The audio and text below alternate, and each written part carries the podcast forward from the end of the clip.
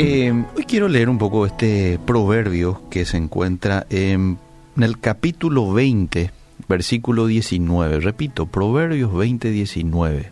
Tenés tu Biblia por allí cerca, podés ir, marcarlo, si no anotá en el celular y luego lee con mayor detenimiento. ¿Qué dice Proverbios 20, 19? El que anda en chismes descubre el secreto. No te entremetas, pues, con el suelto de lengua. El enemigo más grande y destructivo hoy dentro de la iglesia, o a ver, uno de los enemigos más grandes y destructivos dentro de la iglesia de Jesucristo es el chisme y la murmuración. ¿Sabes qué? Dios detesta el chisme. Y en la Biblia hay grandes juicios y consecuencias para el chisme. ¿Qué es el chisme? Según el diccionario dice murmuración, cuento sobre alguna noticia verdadera o falsa para dañar a alguien. Atender lo que dice el, diccionario de la murmuración, es aún un poco más claro. Conversación en perjuicio de un ausente. Punto. Punto. El chisme en el hebreo viene de la palabra raquil, que significa que critica, que viaja por todos lados. Calumniador, murmurador, chismear, chismoso. ¿Por qué no le gusta la Biblia? Y le desagrada a Dios. Porque el chisme o la murmuración tiene efectos tan nocivos en la persona que escucha, en la persona que habla, y en el ausente. Ensucia la reputación ajena. Genera división mental. Yo, por ejemplo, digo aquí, eh, a Miki le digo algo de alguien que no está aquí presente, bueno, estamos al aire, pero digo, una manera de, ejemplificar esto, che, fulanito de tal es, honesto, un tacaño, de primera. Mickey la próxima vez que le vea a este fulano, ¿qué es lo que le va a venir a la mente? Ya va a mirarle desde la óptica de una persona tacaña. ¿Por qué? Porque yo le dije eso de esa persona. ¿Me entendés? Genera algo en la mente del que lo escucha. Hay una división y por más que la persona venga y, le ofrezca eh, dinero y sea bueno y venga bien vestido, igual la persona que escuchó ese comentario, que fulanito de tal es tacaño, por poner un ejemplo, ya lo va a ver desde esa óptica. Difícilmente voy a cambiar eh, ese concepto que tiene la persona que escuchó eh, eso de esta persona. Difícilmente. Va a tener que trabajar por él. El chisme destruye todo a su paso, dejando víctimas y muchas veces el daño que causa es irreparable. Repito, muchas veces el daño que causa es irreparable, a menos que Jesús sane el corazón de la persona herida, ¿verdad? ¿Qué más dice la Biblia acerca del chisme? Uy, hay muchísimos textos que hablan acerca del chisme. Levítico 19:16, no andarás chismeando entre tu pueblo. Proverbios 11:2, el que carece de entendimiento menosprecia a su prójimo, mas el hombre prudente calla. El que anda en chisme descubre el secreto, mas el de espíritu fiel lo guarda todo. Proverbios 12:18, hay hombres cuyas palabras son como golpes de espada Proverbios 16, 28, el chismoso aparta los mejores amigos. Proverbios 18, 8, las palabras del chismoso son como bocados suaves y penetran hasta las entrañas. Proverbios 26, 20, sin leña se apaga el fuego. Y donde no hay chismoso, cesa la contienda. El carbón para brasas, la leña para el fuego, el hombre rencilloso para encender contienda.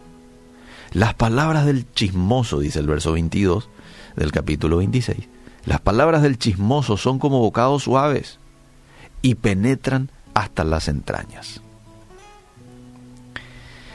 En el libro de Romanos, Pablo declara cómo Dios derramó su ira sobre aquellos que rechazaron sus leyes. Y dice, por haberse alejado de la instrucción y la guía de Dios, Él los entregó a sus mentes reprobadas. Y después cita, ¿qué tipo de mentes tenían? Llenos de envidia, homicidios, contiendas, engaños, malignidades, murmuradores, detractores, aborrecedores de Dios, injuriosos, soberbios, altivos, y sigue la lista. Quienes, habiendo entendido el juicio de Dios, que los que practican tales cosas son dignos de muerte, no solo las hacen, sino que también se complacen con los que las practican. Entonces, de acuerdo a este texto de Romanos 1.29, podemos apreciar qué tan serio es el pecado del chisme. ¿Y qué caracteriza a aquellos que están bajo la ira de Dios? Después dice Proverbios 21-23, el que guarda su boca y su lengua, su alma guarda de angustias. Así que debemos de guardar nuestras lenguas y refrenarnos del acto pecaminoso del chisme. Bueno, algunas características del chisme. El murmurador desobedece a Dios y ese pecado no queda impune delante de un Dios santo. Todos los murmuradores son dignos de muerte. Y no solo quienes murmuran, sino quienes se complacen con ellos. Romanos 1.30. El murmurador piensa que murmura contra el siervo de Dios, pero en realidad es contra Dios mismo que murmura. Éxodo 16, 8 dice, porque Jehová ha oído vuestras murmuraciones con que habéis murmurado contra Él. Porque nosotros, ¿qué somos? Vuestras murmuraciones no son contra nosotros, sino contra Jehová. Aquí es Moisés el que está hablando, ¿verdad? Y le está diciendo al pueblo de que en realidad el protagonista allí de la murmuración no era él, sino era directamente Dios. Entonces, cuando uno está hablando de un siervo, o por un siervo de Dios, está murmurando de un siervo de Dios, en realidad lo está haciendo por Dios mismo. ¿Cuáles son las consecuencias del chisme? ¿Rompe las leyes de Dios y su santidad? Levítico 19, 16 dice, no andes difundiendo calumnias entre tu pueblo, ni expongas la vida de tu prójimo con falsos testimonios. Yo soy el Señor. Él te firma ahí. Yo soy el que digo esto. Y clarito, ¿eh? no andes difundiendo calumnias entre tu pueblo. Entonces, cuando somos chismosos, estamos en realidad rompiendo la ley de la santidad de Dios y, la santidad que Él nos pide a nosotros como sus, sus hijos. Lo segundo, eres abominable delante de Dios. Todo aquel que siembra discordia entre hermanos y que provoca odio o rencilla con murmuración, con calumnia, con difamación, es abominable delante de Dios. Es como que le da asco a Dios a causa del pecado. Esto es fuerte, pero no lo estoy diciendo yo, lo dice la Biblia. Proverbios 6, 16 al 19.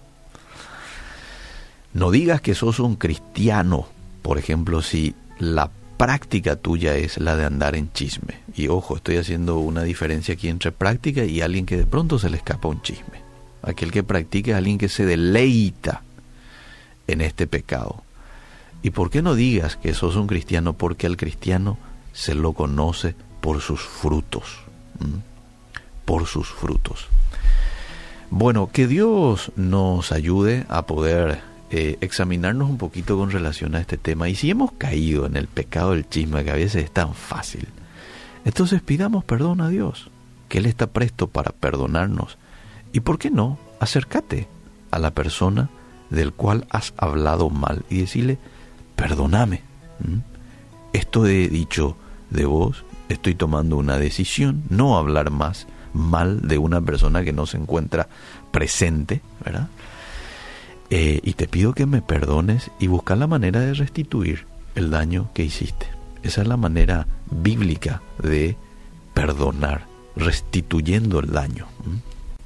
Que Dios nos ayude.